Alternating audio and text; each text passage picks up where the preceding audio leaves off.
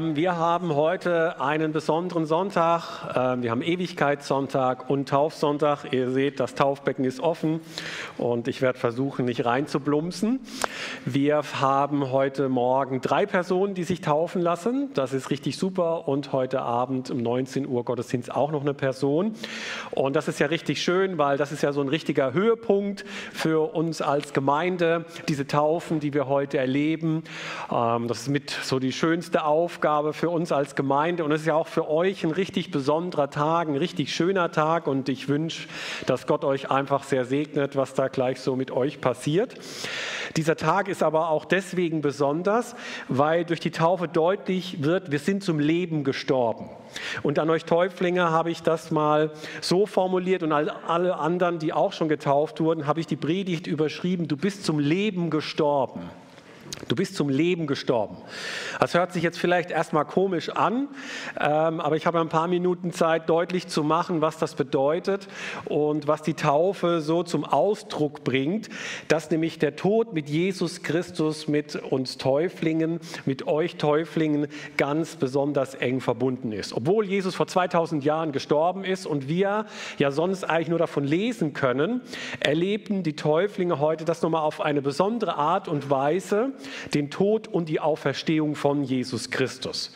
Es wird so diese Verbundenheit zwischen euch und Jesus Christus nochmal ganz deutlich. So sicher wie ihr das Wasser spürt, so sicher seid ihr mit Jesus heute verbunden. Und daher, liebe Kerstin, lieber Duidino, lieber Timmy, ich wünsche euch einfach Gottes Segen für diese Taufe. Und der Apostel Paulus, der schreibt von dieser Verbundenheit mit Jesus Christus in der Taufe im Römerbrief Kapitel 6, die Verse 3 bis 4 und ich lese die uns mal vor. Ihr müsst euch doch darüber im Klaren sein, was bei der Taufe mit euch geschehen ist. Wir alle, die in Jesus Christus hineingetauft wurden, sind damit in seinen Tod hineingetauft worden.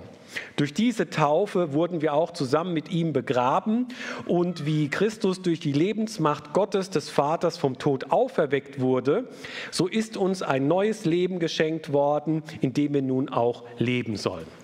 Und wir merken schon so an diesen ersten Sätzen von Paulus, der will was klarstellen, der will etwas Grundsätzliches klären. Ihr müsst euch doch darüber im Klaren sein, was bei der Taufe mit euch geschehen ist. Und es scheint so, in Rom haben das einige vergessen, dass sie getauft wurden und was mit ihnen da passiert ist. Und die Frage ist, müssen wir vielleicht auch daran erinnert werden, heute an diesem Sonntag an unsere Taufe. Bestimmt war das ja in Rom damals so, da gab es eine Menge Christen, die schon getauft wurden, was schon viel länger zurücklag, vielleicht ein paar Monate, ein paar Jahre und dann gab es vielleicht welche, wo es erst am Sonntag davor passiert ist. Und vielleicht ja ganz ähnlich wie bei uns heute hier, weil ich kann mir vorstellen, und wir machen mal gleich den Test, wer kann sich an seine Taufe erinnern? Ja, das ist eine ganze Menge, habe ich mir fast gedacht. Also eigentlich eine ganz ähnliche Situation in Rom damals wie bei uns heute. Und ich kann mich auch noch sehr gut an meine Taufe erinnern. Das hat mit dem Termin zu tun. Ich wurde nämlich am 11.11.2001 getauft und äh, gute Freunde meinten auch, ja, das sei auch so um 11.11 Uhr .11 gewesen. Äh, da will ich jetzt nicht meine Hand für ins Feuer legen, aber kann natürlich schon sein, weil so ein Taufgottesdienst, der geht ja meistens tatsächlich ein bisschen länger und wenn du ein V im Nachnamen hast, dann bist du auch am Ende vom Alphabet. Aber ähm, dass dieser Tag eine solch besondere Bedeutung hat, äh, das weiß ich erst seit ein paar Wochen, äh, weil also das ja, äh, in Mitteldeutschland, also ich, also ich wurde in, in, Hessen getauft, da war das nicht so wie hier, ähm, ähm, dass halt dieser 11.11. .11. irgendwie noch ein bisschen anders begangen wird. Aber ich weiß noch, ich kann mich noch gut an diese Taufe erinnern, weil ich war richtig glücklich, ich war auch schon ein bisschen älter. Ähm, das war ein richtig toller Tag. Äh, meine Eltern waren dann da, meine Geschwister. Wir sind dann schön essen gegangen. Mein Vater hat gezahlt. Das war richtig super und ein richtig schöner Tag. Und Paulus macht deutlich, ähm, ja, erinnert euch an diesen Tag, aber das war nicht nur ein super schöner Tag, sondern da ist was Entscheidendes mit euch passiert. Wir alle, die in Jesus Christus hineingetauft wurden, sind damit in seinen Tod hineingetauft worden. Durch diese Taufe wurden wir auch zusammen mit ihm begraben. Diese Aussage wir alle, die in Jesus Christus hineingetauft wurden. Damit sind all die Menschen gemeint, die auf den Namen von Jesus Christus getauft wurden. Die Hoffnung für alle Übersetzung bringt das noch deutlicher raus, wenn sie sagt, wir sind auf den Namen Jesu Christi getauft. Und der Name von Jesus Christus und die Taufe äh, auf seinen Namen hat eine besondere Bedeutung.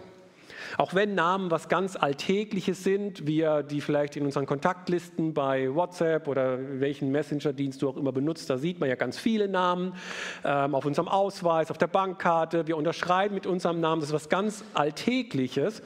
Und dennoch verbinden wir ja etwas mit Namen.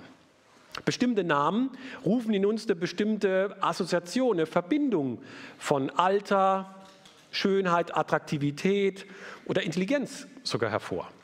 Ich habe eine Bosch-Studie äh, gefunden, die belegt leider, Jugendliche mit einem ausländischen Namen haben schlechtere Chancen in Deutschland auf einen Ausbildungsplatz. Also wir merken bei einem Namen, da steckt viel mehr dahinter.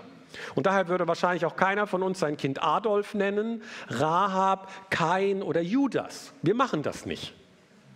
Auf den Namen von Jesus Christus getauft zu werden, hat eine besondere Bedeutung. Und für euch Täuflinge bedeutet das, wenn ihr später auf den Namen des Vaters, des Sohnes und des Heiligen Geistes getauft werdet, dann bedeutet das, ihr gehört zu Jesus. So eng, so untrennbar euer Name mit euch persönlich verbunden ist, so untrennbar und eng seid ihr dann auch mit Jesus Christus verbunden. Und das ist sicher sehr schön. So sicher ihr das Wasser spürt an eurem Körper und so sicher dieser Name über euch ausgerufen wird, so sicher könnt ihr euch sein, ihr seid mit Jesus Christus verbunden, ihr gehört zu Jesus. Und auch uns, wo die Taufe schon äh, vielleicht länger zurückliegt, Gott sagt es in der Taufe jedem Einzelnen von uns zu, du gehörst mir, du bist mein geliebtes Kind. Wenn also nun jemand auf den Namen von Jesus getauft wird, da ist Folgendes passiert, Paulus, wie alle, die in Jesus Christus hineingetauft worden, sind damit in seinen Tod hineingetauft worden. Durch diese Taufe wurden wir auch zusammen mit ihm begraben. Und wenn wir ins Neue Testament schauen, dann finden wir unterschiedliche Facetten der Taufe. Hier benutzt Paulus echt ein drastisches Bild. Er spricht von einem Wassergrab. Er sagt, wir werden beerdigt, zusammen in der Taufe begraben. Die Frage ist ja, was wird jetzt da begraben? Man kann das so ausdrücken und mal an euch Täuflinge wieder gerichtet. In der Taufe, da begrabt ihr gleich euer altes Leben. Dieses Leben ohne Jesus. Das wird gleich begraben. Und wahrscheinlich sah das bei euch dreien ganz unterschiedlich aus, wie es bei uns auch ganz unterschiedlich aussah diese Zeit, bevor wir getauft wurden. Das sah unterschiedlich aus und hat unterschiedlich lang gedauert. Aber in der Taufe, da wird dieses alte Leben, wo wir Jesus Christus noch nicht kannten, da wird das begraben. Es wird beendet. Und was Paulus genau damit meint, das wird in den nächsten Versen noch deutlicher. In Römer 6, Vers 6, da sagt er nämlich, das gilt es also zu begreifen, im Blick auf die Taufe, der alte Mensch, der wir früher waren, ist mit Christus am Kreuz gestorben. Unser von der Sünde beherrschtes Ich ist damit tot und wir müssen nicht länger Sklaven der Sünde sein. Also Paulus benutzt wieder ein drastisches Bild. Er spricht von Sklaven der Sünde. Und er meint damit, wir Menschen sind auf eine gewisse Weise unfrei. Wir sind unfrei, das Gute zu tun, so sehr wir uns auch bemühen. Und wenn er an Sünde denkt, dann denkt er auch nicht zuallererst an die Sünden. Er spricht hier ja im Singular von der Sünde. Und Paulus hat das in den Kapiteln 5, 1 bis 5 vorher deutlich gemacht. Sünde, das ist ein universales Verhängnis und eine persönliche Schuld. Das Problem ist nicht, dass wir hier und da mal irgendwie was Falsches tun, irgendwie gegen eine himmlische Regel verstoßen. Sünde ist Zerbruch einer Beziehung. Sünde ist die Ablehnung der Fürsorge Gottes. Sünde ist der Widerstand gegen Gottes Vorrecht, den Menschen, die er geschaffen hat, zu sagen, wie sie leben sollen. Und so stehen alle Menschen unter der Herrschaft der Sünde. Das bedeutet, man kann sich gar nicht zum Guten entscheiden. Man wird automatisch immer wieder schuldig vor Gott und vor Menschen. Wie ein Sklave seinem Herrn immer gehorchen muss, so gehorchen die Menschen der Sünde. So die Bibel. Hört sich drastisch an, oder?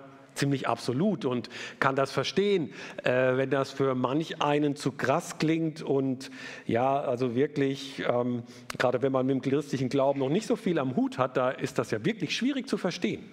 Weshalb ich es besonders gut finde, wenn Leute, die selbst nicht an Gott glauben, etwas von dieser Wirklichkeit erfasst haben und das beschreiben. Und gerade bei Künstlern, da findet man das immer wieder. So ein Künstler, der muss ja immer wieder ganz tief in sich hineinhorchen, damit er andere Menschen irgendwie emotional gut ansprechen kann. Und ich habe bei Peter Fox, das ist ein deutscher Hip-Hopper ähm, aus Berlin, vielleicht kennt ihn der ein oder andere, der hat gerade vor wenigen Wochen auch wieder mal ein neues ähm, Lied rausgebracht und der hat ein ein Lied geschrieben mit dem Titel Das zweite Gesicht. Und ähm, damit wir jetzt keine Rechte, also man könnte es natürlich jetzt vorspielen, aber dann wird man ja ein rechtliches Problem kriegen, weshalb ich das jetzt euch einfach mal vorsinge. genau, das hättet ihr wohl gerne. Genau. Aber ihr könnt es euch ja mal anhören. Die Musik ist echt total dramatisch. Ähm, und er beschreibt in diesem Lied eigentlich sehr gut diese Herrschaft der Sünde. Und ich habe euch mal den Text mitgebracht.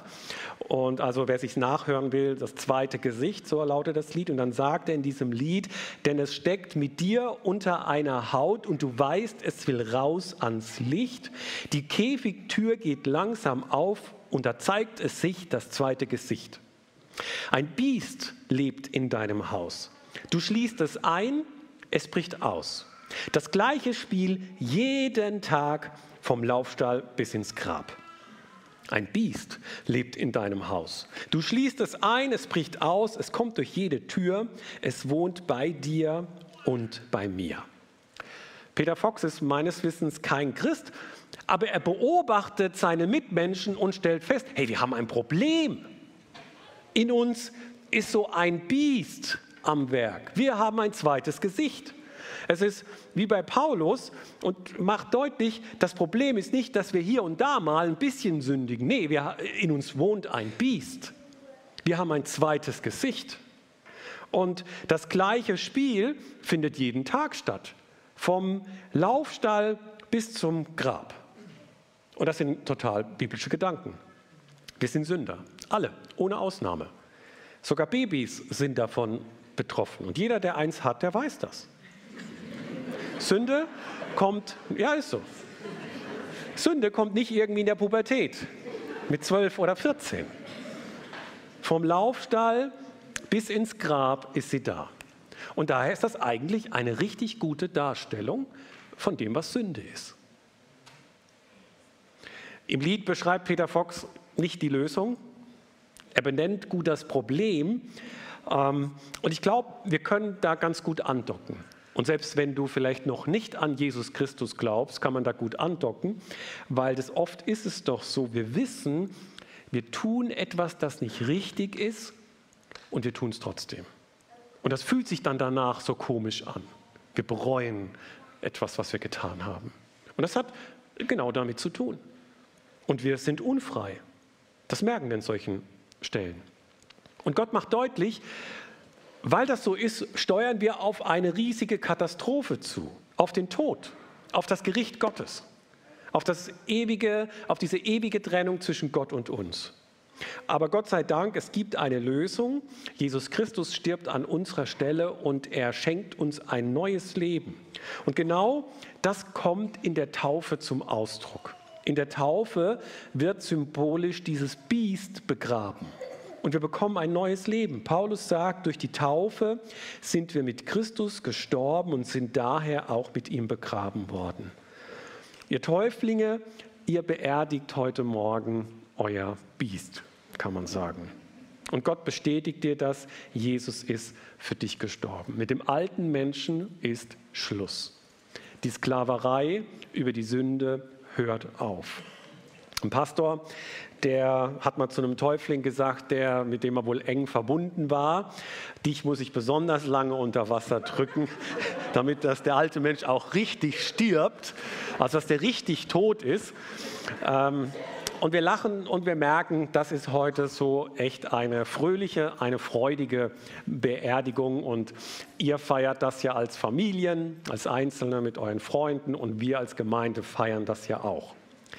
Wir feiern heute aber ja auch Ewigkeitssonntag und da erinnern wir uns an Beerdigungen, die wahrscheinlich nicht so einen fröhlichen und freudigen Charakter hatten, nehme ich mal an. Vergangene Woche ist mein Onkel gestorben. Mit 82 Jahren durfte er zu Jesus nach Hause gehen und er wird nächste Woche beerdigt. Und da ist mir das nochmal so intensiv bewusst geworden, der ist dann nicht mehr da. Der ist weg. Ist nicht mehr so wie die Jahre zuvor, dass er in unserer Mitte war. Er ist definitiv nicht mehr da. Und wenn man dann von so einer Trauerfeier heimgeht, dann wird einem das ja erst recht bewusst, das ist vorbei. Der ist nicht mehr da. Das ist zu Ende. Diese Endgültigkeit des Todes wird uns bewusst. Und genau auf diesen Gedanken spielt Paulus an. Und bei einer Taufe ist das ein fröhliches Ereignis und bei einer Beerdigung ist das ein trauriges Ereignis, weil dieser Verlust eines lieben Menschen für uns schmerzhaft ist. Aber deswegen ist es ja auch gut, dass wir Ewigkeitssonntag feiern und nicht nur an den Tod denken, sondern auch das, was nach dem Tod kommt. Und für denjenigen, der an Jesus Christus geglaubt hat und dann gestorben ist, der darf zu ewigem Leben auferweckt werden, mit Jesus Christus in ewiger Gemeinschaft weiterleben. Und da darf sich dann auch so langsam, aber sicher auch die Freude bei uns einschleichen. So diese entstandene Lücke, die ein verstorbener Mensch hinterlässt, die brauchen und können wir gar nicht schließen. Aber mit der Zeit darf der Trost und die Gewissheit wachsen, wir haben ein neues Leben. Die Auferstehung von Jesus Christus gilt auch uns, wenn wir an ihn glauben und wenn wir mit ihm gestorben sind. Und wenn wir einst körperlich sterben, dann werden wir bei Jesus Christus sein, in der unmittelbaren Gemeinschaft bei ihm. Und nichts, überhaupt gar nichts kann uns von der Liebe Gottes trennen. Und genau an das erinnert uns auch die Taufe, wenn Paulus dann weiter sagt, weil nun aber Christus durch die unvergängliche, herrliche Macht des Vaters von den Toten auferstanden ist, ist auch unser Leben neu geworden. Das bedeutet, wir sollen jetzt ein neues Leben führen. Denn wenn sein Tod gewissermaßen unser Tod geworden ist und wir auf diese Weise mit ihm eins geworden sind, dann werden wir auch im Hinblick auf seine Auferstehung mit ihm eins sein. Durch den Tod von Jesus bekommen wir ein neues Leben geschenkt. Und das wird in der Taufe deutlich. Ihr taucht unter und kommt wieder hoch zu einem neuen Leben, das Christus euch geschenkt hat. Es ist ein Leben, das nicht mehr an die Sünde versklavt ist. Es ist ein Leben in Freiheit, ein Leben für Gott. Das bedeutet nicht, dass wir überhaupt gar nicht mehr sündigen könnten oder nicht mehr sündigen. Ich nehme mal an, die Erfahrung haben wir alle schon gemacht und ihr Täuflinge vielleicht auch. Und Paulus will das ja gar nicht hier sagen. Wir brauchen die Vergebung Gottes bis zum Ende unseres Lebens. Ohne die Vergebung Gottes können wir nicht leben und existieren. Was er deutlich machen will, es findet ein Herrschaftswechsel statt. Wir haben eine neue Identität, nämlich in Jesus Christus geschenkt bekommen. Und wir müssen nicht mehr der Sünde gehorchen. Wir sind nicht mehr an sie versklavt. Gott ist unser Herr und er hat uns ein neues Leben geschenkt und deshalb sind wir zum Leben gestorben. Wir haben eine echte Chance, gegen die Sünde in unserem Leben anzukämpfen. Wir sind ihr nicht mehr hilflos und willenlos ausgeliefert. Und wer sich heute taufen lässt, der drückt damit genau das aus. Ja, ich brauche diesen Jesus, ich brauche diese Freiheit und Jesus soll ab sofort die Herrschaft in meinem Leben übernehmen. Nicht mehr die Sünde soll mein Leben bestimmen, sondern Jesus. Und so ermutigt Paulus alle, die getauft sind, im weiteren Verlauf von Römer 6 zum Beispiel ab Vers 12, euer vergängliches Leben darf also nicht mehr von der Sünde beherrscht werden, die euch dazu bringen will, euren Begierden zu gehorchen. Stellt euch nicht mehr der Sünde zur Verfügung, lasst euch in keinem Bereich eures Lebens mehr zu Werkzeugen des Unrechts machen. Denkt vielmehr daran, dass ihr ohne Christus tot wart und dass Gott euch lebendig gemacht hat und stellt euch ihm als Werkzeuge der Gerechtigkeit zur Verfügung ohne ihm irgendeinen Bereich eures Lebens vorzuenthalten. Daran sollen wir uns halten, wenn wir uns an die Taufe erinnern. Ich habe eine interessante Anekdote gefunden. 1863 wurde in Amerika offiziell die Sklaverei abgeschafft. Aber es war wohl damals so, in manchen Teilen des Landes, Amerika ist ja ein großes Land, da haben viele Sklaven einfach so weitergelebt wie zuvor. Sie waren an sich befreit, Sklaverei war abgeschafft, aber sie haben wie Sklaven weitergelebt und haben ihren alten Herren weitergedient. Es wurde mal so ein Sklave ja gefragt, ja, wieso machst du das? Und der soll dann geantwortet haben, ich weiß nichts über Abraham Lincoln, ich weiß nur, dass er uns befreit hat, aber damit kenne ich mich nicht aus. Und dieser Sklave hat weitergelebt wie zuvor und eigentlich ist das tragisch. Und so ist es auch für uns, wenn wir so weiterleben, als würden wir Jesus nicht kennen und dass er der neue Herr in unserem Leben ist, dann ist das eigentlich auch tragisch.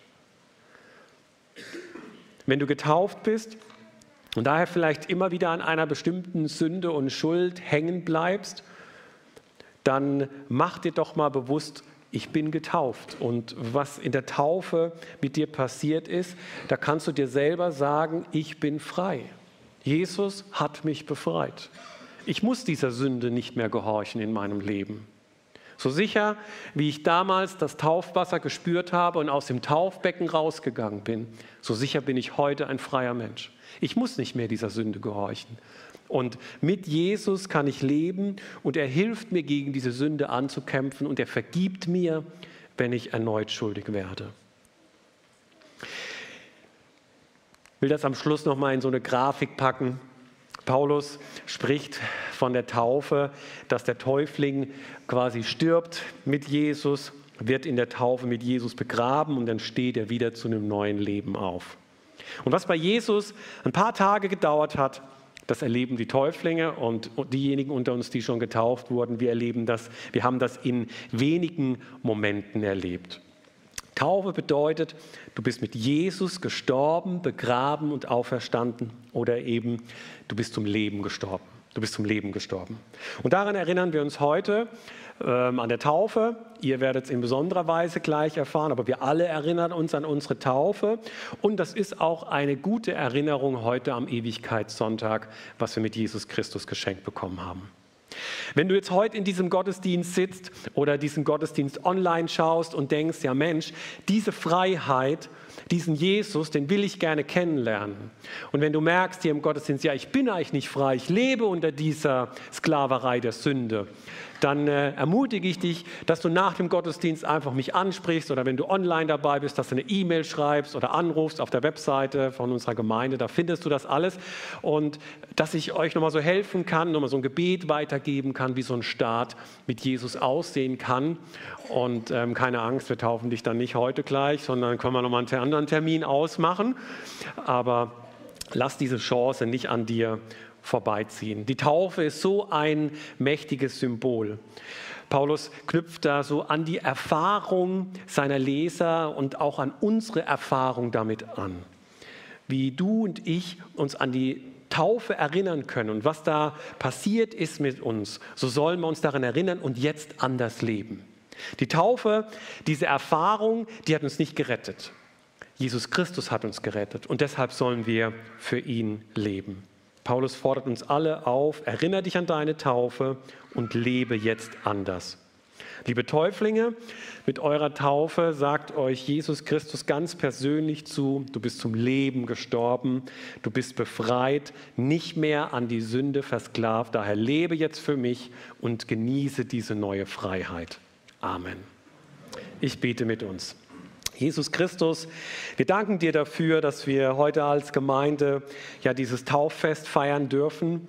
Danken dir auch für unsere Taufe, die vielleicht schon länger zurückliegt und diese Erinnerung heute, dass wir mit dir gestorben sind und dass wir mit dir auferstanden sind dass wir befreit wurden von der Macht der Sklaverei der Sünde, dass wir in Freiheit für dich leben dürfen und du uns eine neue Identität geschenkt hast. Und möchte ich um uns alle bitten, dass uns das gelingt, uns an dir festzumachen, dass wir leben, wie dir es gefällt und dass wir ja in deinem Sieg jeden neuen Tag gestalten dürfen. Und für all diejenigen unter uns, die sich noch unsicher sind, die noch nicht so genau wissen, was mit dir, Jesus, auf, dich, auf sich hat, möchte ich einfach bitten, dass dein Heiliger Geist sie zieht und dass sie mutig Fragen stellen und weiterhin auf dem Weg zu dir sind. Amen.